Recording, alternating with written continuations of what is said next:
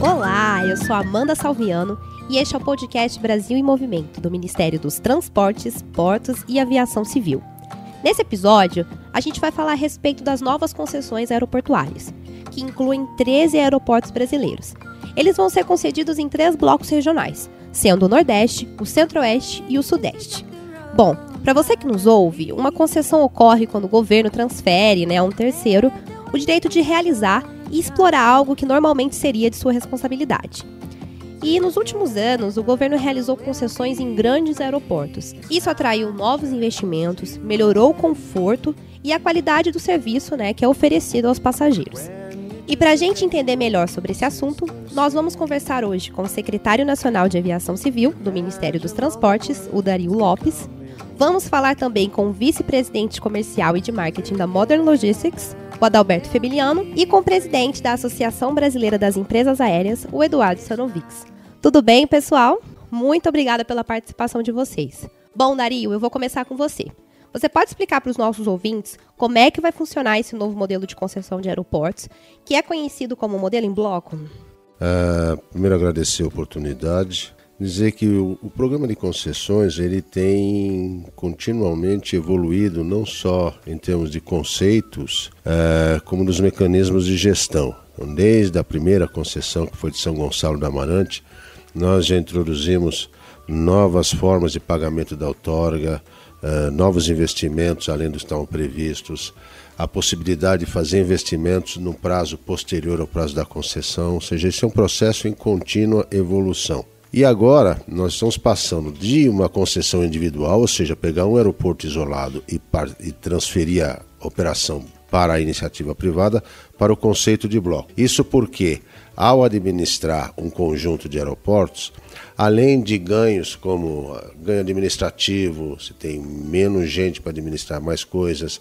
as compras ficam mais baratas, ou seja, o custo é mais barato, é, o gestor ele consegue administrar a capacidade, ou seja, disponibilidade de pátio, disponibilidade de áreas dos terminais, com mais tranquilidade porque nós estamos trabalhando focando o mesmo nicho de mercado. Isso daí permite que você dê uma boa qualidade de serviço não só num ponto, mas numa região como um todo. Entendi. E conta pra gente o que, que o cidadão está ganhando com isso, né? Que esse novo modelo de, de blocos.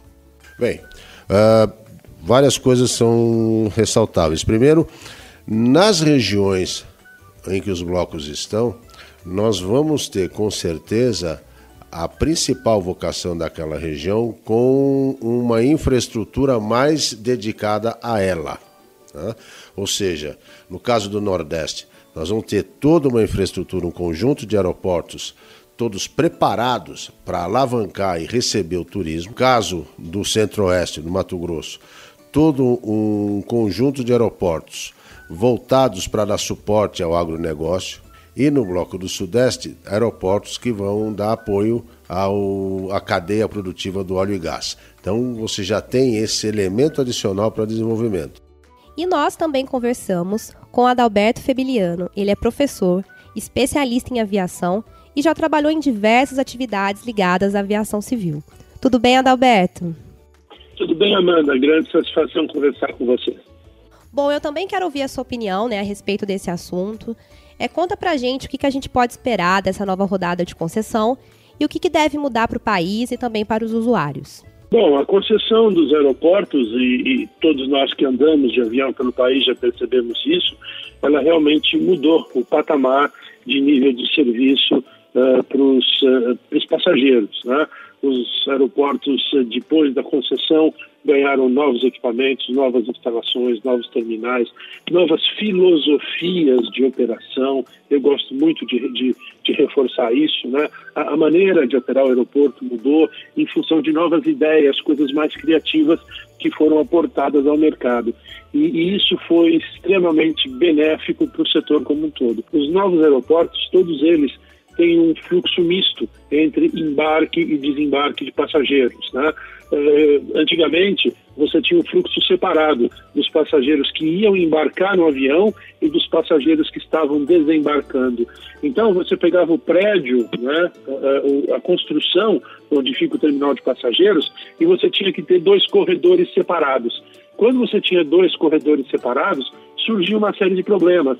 Era menos espaço disponível para você colocar cadeiras, menos espaço disponível para você colocar eh, eh, lojas, eh, lanchonetes, lojas de varejo, então, quando você fez essa integração, e isso é, foi o padrão e acabou migrando inclusive para os principais aeroportos da Infraero, você ganhou muito em espaço e funcionalidade dos aeroportos. Então, foi uma nova maneira de operar o aeroporto e que foi muito benéfica para o público. Bom, vamos trazer o Eduardo agora para a conversa. Tudo bem, Eduardo? Tudo bem, prazer falar com vocês. Obrigada. É, conta para gente. É, as concessões realizadas nos últimos anos, elas foram importantes para impulsionar a aviação regular aqui no Brasil?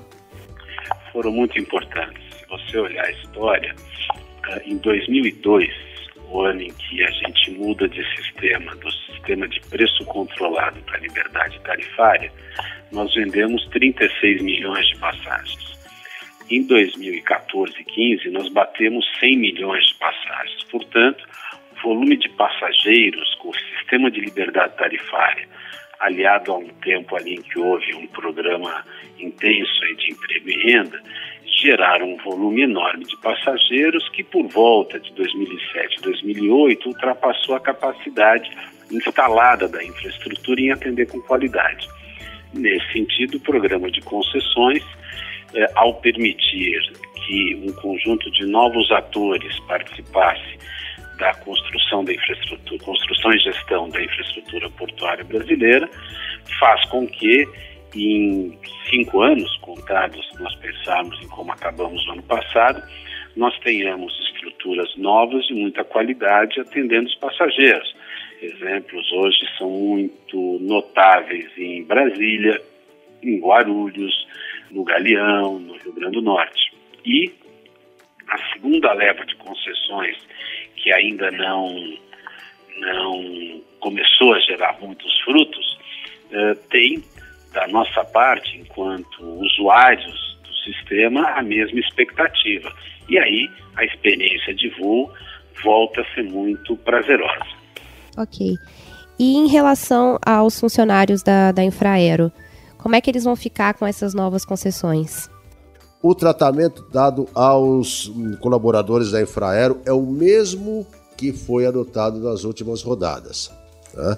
É, a, o grupo concessionário, o grupo que vencer a, a concessão, ele vai disponibilizar recursos para que aqueles colegas da Infraero que desejem aderir ao PDV, ao Plano de Emissão Voluntária, possam aderir sem nenhum problema. Aqueles que desejarem ir para a empresa concessionária podem ir nas condições de trabalho que a empresa oferecer. E por fim, aqueles que desejarem permanecer nos quadros da Infraero vão ser remanejados para outro local. E conta pra gente, Adalberto, como é que o setor privado vê essa proposta do governo? Olha, o, o setor privado, né, os operadores aéreos, as empresas aéreas, é, nós vemos com bons olhos, porque isso significa é, é, esses investimentos nos aeroportos, eles também são importantes para as empresas aéreas. É, são algumas coisas que, que realmente os passageiros não percebem, né? eles não veem. Mas normalmente você tem ampliação de pátios de estacionamento de aeronaves, você tem modernização dos sistemas de sinalização no aeroporto. Isso significa maior capacidade para receber aviões, significa operações mais eficientes. O lado negativo é que às vezes isso vem com um pouquinho mais de custo do nosso lado, né? E aí a gente acaba tendo que repassar isso para as tarifas. Mas, no geral, pelo menos a experiência que a gente tem até agora, os ganhos de produtividade na operação dos aviões têm superado, têm sido mais significativos do que os custos adicionais. A necessidade de investimento na infraestrutura, a gente sabe que ainda se mostra necessária, ainda tem muitos déficits, né? ainda tem muita coisa para ser resolvida. Então, eu queria que você falasse quais são os benefícios que os usuários podem esperar com as concessões, né? quais são os ganhos futuros com as concessões. Bom, os, os, passageiros, né, os usuários, eu prefiro usar os clientes ou os passageiros, o que eles podem esperar são uh, terminais de passageiros mais confortáveis, terminais de passageiros que tenham um fluxo né, mais fácil para os passageiros, para eles se encaminharem para os embarques, uma maior variedade nas lojas de varejo que você encontra no aeroporto, normalmente serviços melhores também na parte de estacionamento, que é uma parte que tem uma receita importante do aeroporto. Então você vê normalmente o desenvolvimento de um estacionamento que tem preço mais barato e que fica mais longe do aeroporto, um outro estacionamento que talvez tenha um preço intermediário uh, e que não é coberto, por exemplo, aí outra parte do estacionamento que cobra mais caro, mas que tem cobertura. Então, essa, essa diversidade de oferta de produtos é um dos principais ganhos. É claro que para os passageiros, você ter preços menores é muito importante. Né? Uh, mas uh, o, que, o que a gente precisa sempre lembrar né, é que você tem duas dimensões da questão do preço. Né? Você tem a dimensão do custo que, e a dimensão da qualidade do serviço. Muitas vezes o que você vai ter é um serviço de melhor qualidade aos mesmos custos anteriores. E isso é extremamente positivo. Né? A redução do, do, do, do preço das passagens ela vem muito mais com o tempo em função do aumento das ofertas de voo. Né? Você ter crescimento da economia, você ter novos voos, você ter. Uh, uh, e, e, por que, que nesse sentido uh, as concessões são importantes?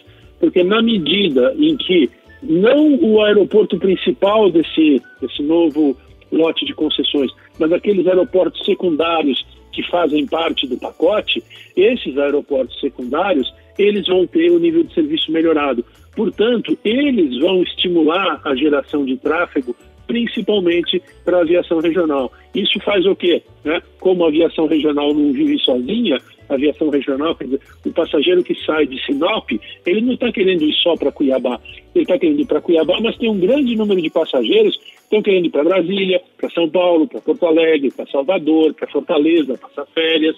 Então, quando você estimula a aviação regional, você também estimula a aviação doméstica. Né? E ao estimular a aviação doméstica, você acaba criando mais voos.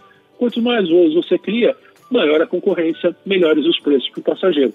Mas esse é um processo lento, esse não é um processo imediato. Não é porque você abriu um novo aeroporto, fez a concessão, que no mês seguinte você já vê reflexos. Não, isso acontece ao longo do tempo. É, e Dario, vamos falar sobre um assunto mais delicado. É, tem alguns questionamentos né, em relação ao modelo adotado pelo governo. É, explica para a gente por que, que houve essa mudança do bloco individual para o em grupo.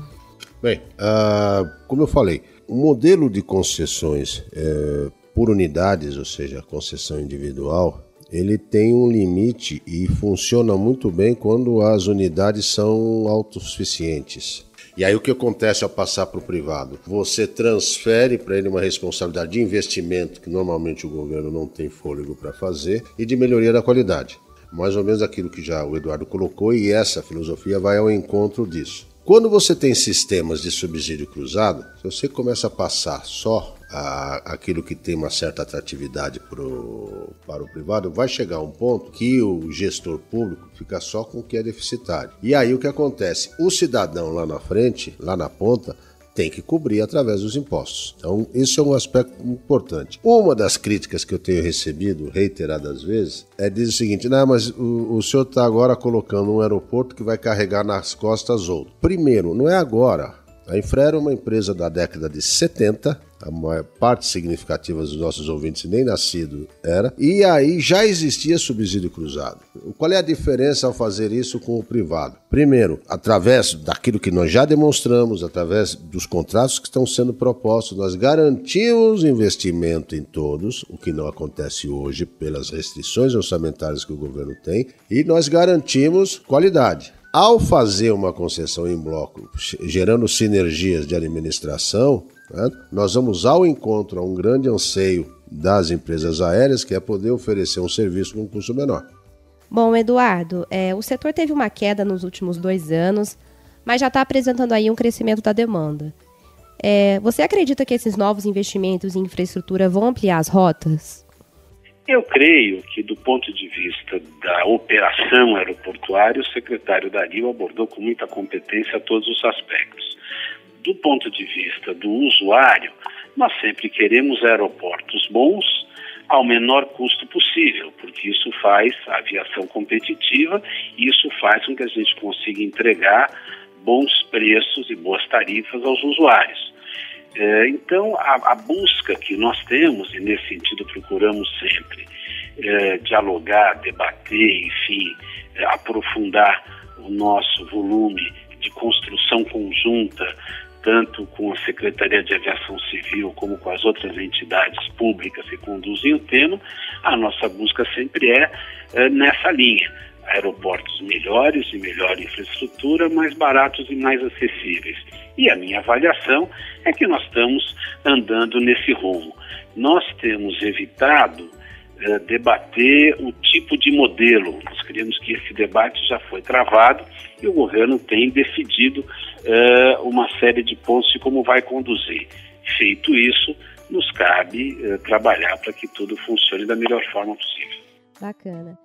E Dario, agora vamos falar um pouco sobre prazos e custos.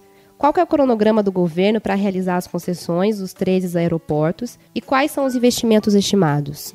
A relação ao estádio atual. Nós já tivemos a oportunidade de desenvolver todos os estudos de viabilidade, já definimos as principais diretrizes de concorrência uh, e agora estamos convocando as audiências públicas previstas para acontecer entre 18 e 22 uh, eh, desse, do mês de junho. Concluída a, a, o conjunto de audiências, as contribuições serão incorporadas ao, ao, material e esse material de edital e de, de, concorrência vai ser submetido ao TCU ao longo do mês de julho. Uh, e ao final de, desse período, uh, ele libera para a concorrência. E o edital é publicado. Nossa expectativa é que essa publicação se dê aí uh, no final do terceiro trimestre, início do quarto trimestre desse ano. Então, nós vamos ter, uh, por, bloco, né, no bloco Nordeste, um investimento obrigatório da ordem de 2,1 bilhões, no Centro-Oeste, que é o do Mato Grosso, mas os aeroportos menores do interior, 800 milhões, e no bloco Sudeste, que é Vitória, Macaé, bloco voltado para apoio de offshore e indústria de petróleo e gás, investimento obrigatório da ordem de 650 milhões. Então é isso, pessoal. Espero que você aí que nos acompanha tenha entendido melhor sobre as novas concessões aeroportuárias, os impactos, né, os benefícios para o setor produtivo e principalmente para nós, né, cidadãos brasileiros. Eu agradeço a companhia e a gente se encontra no próximo episódio do podcast Brasil em Movimento. Até lá.